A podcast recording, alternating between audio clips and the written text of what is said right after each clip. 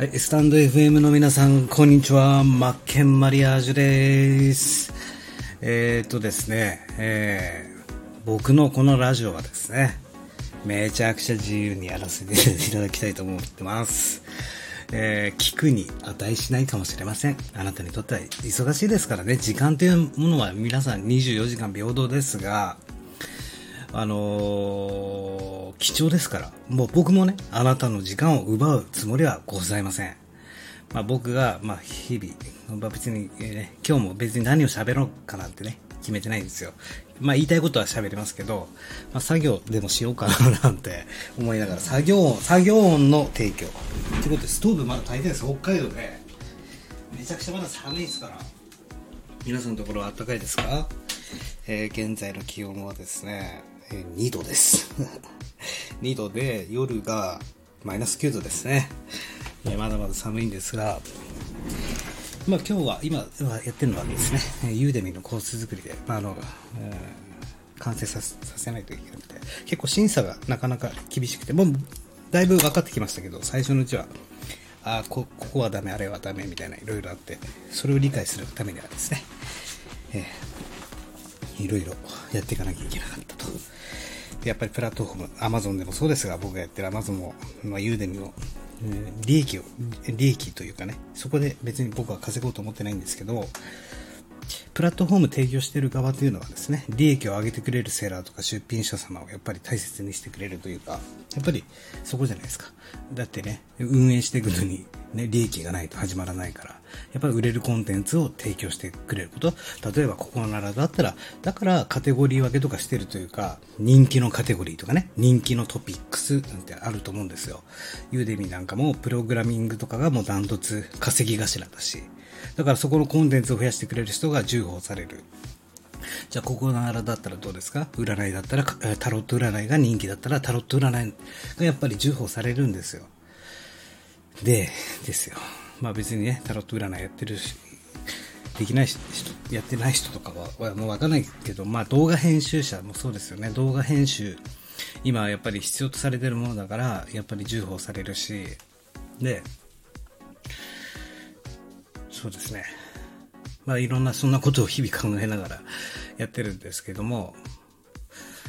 えー、イメージで例えるならこういう考え方が大事だよということで、じゃあ、例えばですね、仮に、えー、僕はまあキャンバーがすごい好きでいつも使ってるんで、まあキャンバーの解説のコースとかも上げてるんですけども、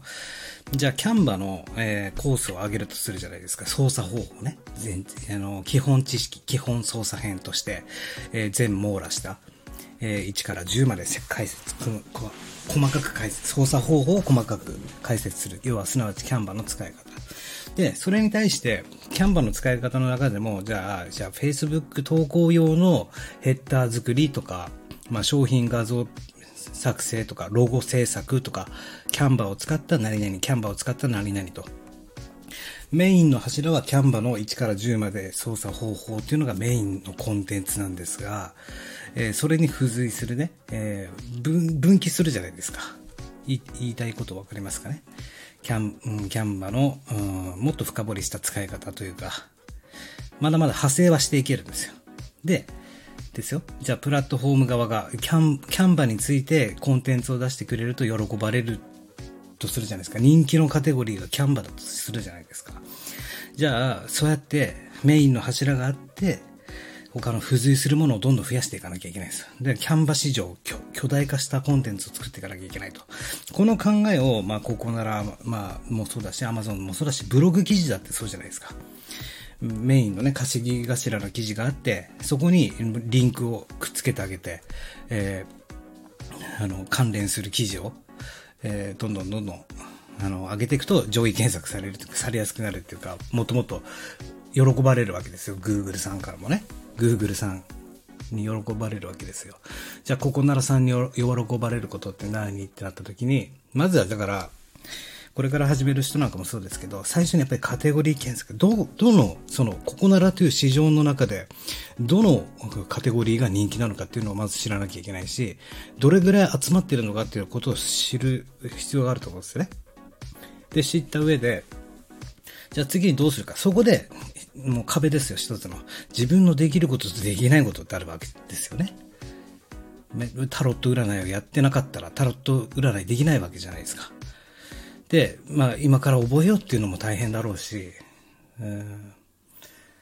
で、まあ方法としては、まず、ここならとかだったら20商品出せるから、20商品まずは自分のできることで出してしまうと。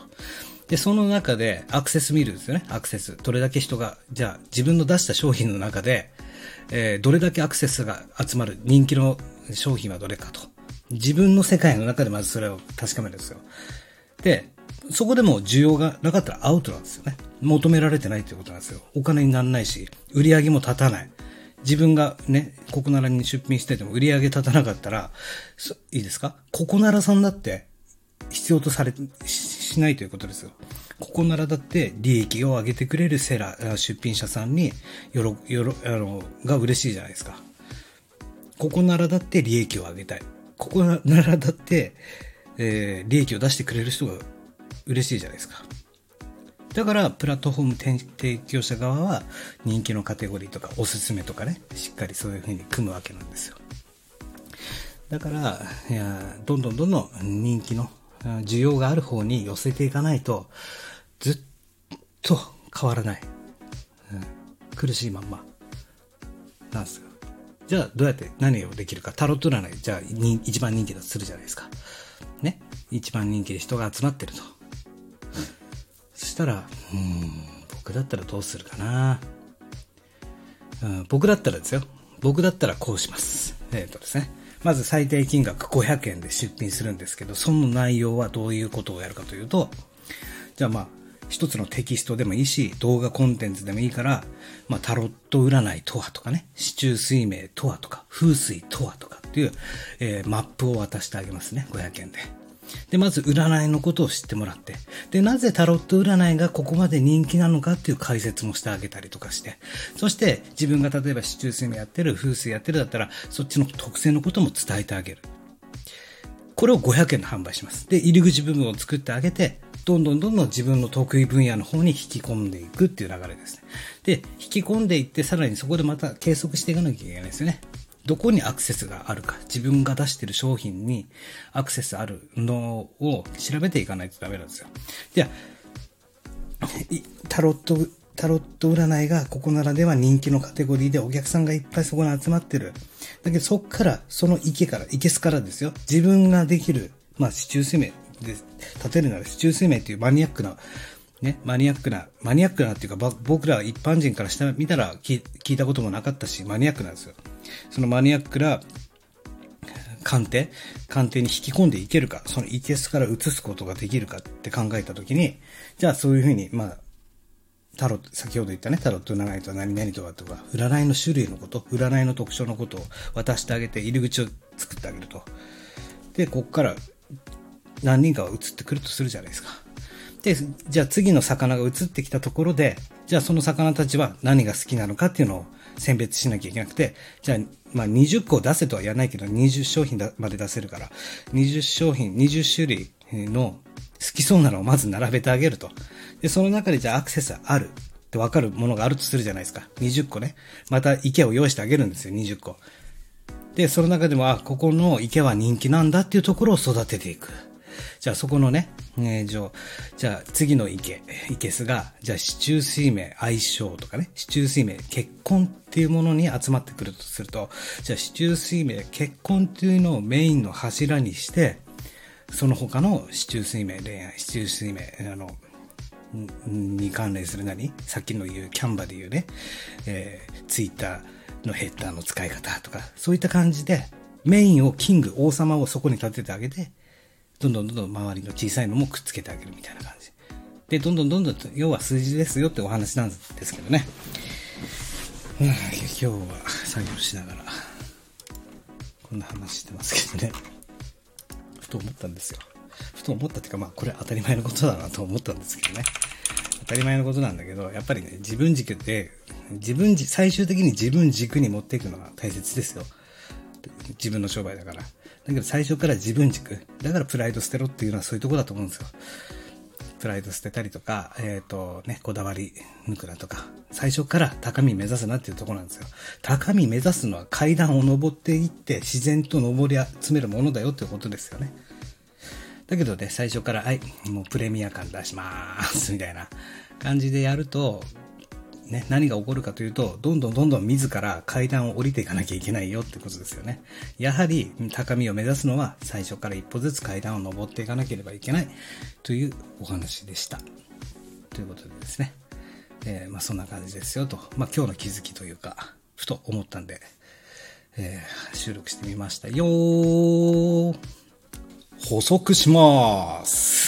ということでですね、えー、まあ、今さっき収録終わったんですけど、これは別に占いじゃなくても、まあ、じゃあ先ほど言ったね、動画、あの、ここならだったら動画編集者とか結構重宝されると思うんですよ。必要とされると思う。じゃあそういった動画編集者は、じゃあ一商品、まあ、動画編集いくらですってみんなで出すするじゃないですか。だけども、やっぱりね、求めてる人はやっぱり YouTuber、YouTube に上げてる人たちが動画編集してほしいとかっていうのが多いと思うんですけど、そもそもじゃあ動画編集でどういったことができるのとか、ね。僕、私を利用してくれると、こういった作品ができるよとか、そういったことを解説するものをまず500円で販売する。ということですよね。500円で販売して、こういったことができるんですよ、と。ね、そこに自分の労力使う必要ないし、そこだって別にテキストとかそれを、えそれに特化した動画でいいと思うんですよ。なので私たちがなぜ必要かっていうことを伝えてあげなきゃいけないですよね。知らない人のために。これから知る人のために。なんで動画編集する必要があるんだろうっていうことを伝えてあげなきゃいけないし、で自分を使ってくれることによってこういった作品を作ることができますよと。ね、別に YouTube の編集とかじゃなくてもいいわけじゃないですか。えー何でも、まあ、まあ、どういったことができるよと。でむしろですよ。えーまあ僕だったらですけどね。まあ、ここならで、えーやるとするなら、うんまあ、動画教材として、えー何？動画編集のソフトの使い方を解説するとかね。しますけどね。えーここの操作でこういったことができるんですよ、みたいな感じで。これ変じゃないです。イスイスの音です。以上です。